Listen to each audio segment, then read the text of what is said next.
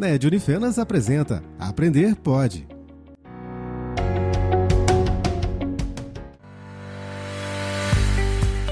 Olá, ouvinte! Eu, Lucas, aluno do curso de Pedagogia da Unifenas, junto com os acadêmicos William, Fátima e Rosilei, apresentaremos uma entrevista sobre como o professor deve gerir o tempo na educação infantil. Nós destacaremos também o tempo dentro da organização pedagógica. Para darmos início à entrevista, gostaria de saber, Fátima, como a gestão do tempo na educação infantil auxilia o trabalho do professor? Então, conhecendo a gestão do tempo na educação infantil, o professor tem uma noção de como administrar o horário, de modo que consiga aumentar os benefícios durante as atividades e o lazer. Por exemplo, se os alunos compreendem a existência de uma rotina, um exercício em sala pode ser mais aproveitado e render melhores produtos. Pois, assim como o professor, as crianças assimilam que o determinado momento requer concentração Assim, a sala torna-se organizada e os alunos conseguem se desenvolver efetivamente e os objetivos, tanto do professor quanto dos trabalhos, são alcançados com mais clareza e compreensão. Muito legal sua contribuição, Fátima.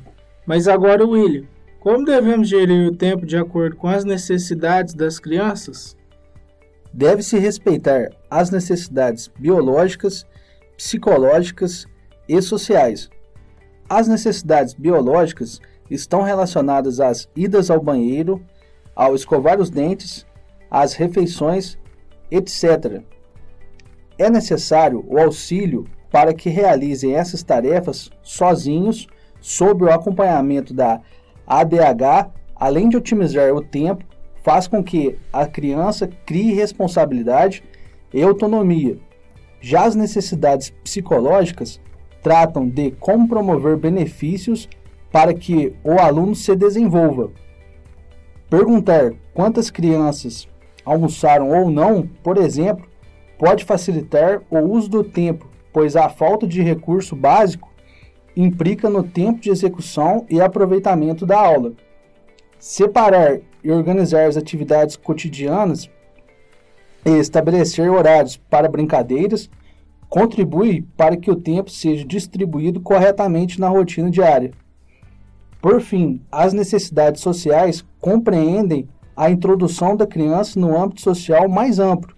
Desde o início até o fim da aula, as crianças já socializam. Entretanto, é importante que haja um tempo com todos os alunos juntos para que a socialização seja feita com grupos de diferentes idades, é mesmo importante essas considerações sobre as necessidades das crianças. Para eles é essencial. Então, Rosilei, conte qual o objetivo pedagógico da gestão do tempo.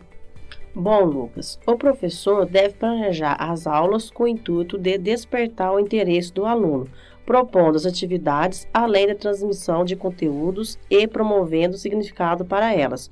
Os alunos terão maior interesse e se dedicarem mais. Além disso, o docente pode poten potencializar o tempo acompanhado de duas atividades simultaneamente, por exemplo, auxiliar na execução de um desenho dirigido individualmente, enquanto o restante dos alunos brinque livremente. Que bacana, Rosilei! Não imaginava que o tempo poderia ser tão bem utilizado assim.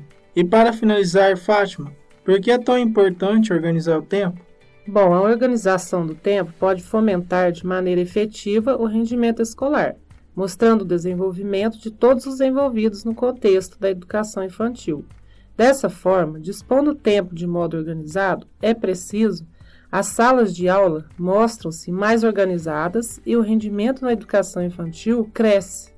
Bom, é isso. Esperamos que nossas informações tenham sido valorosas e que seus conhecimentos tenham sido ampliados de forma significativa. Muito obrigado a todos os ouvintes.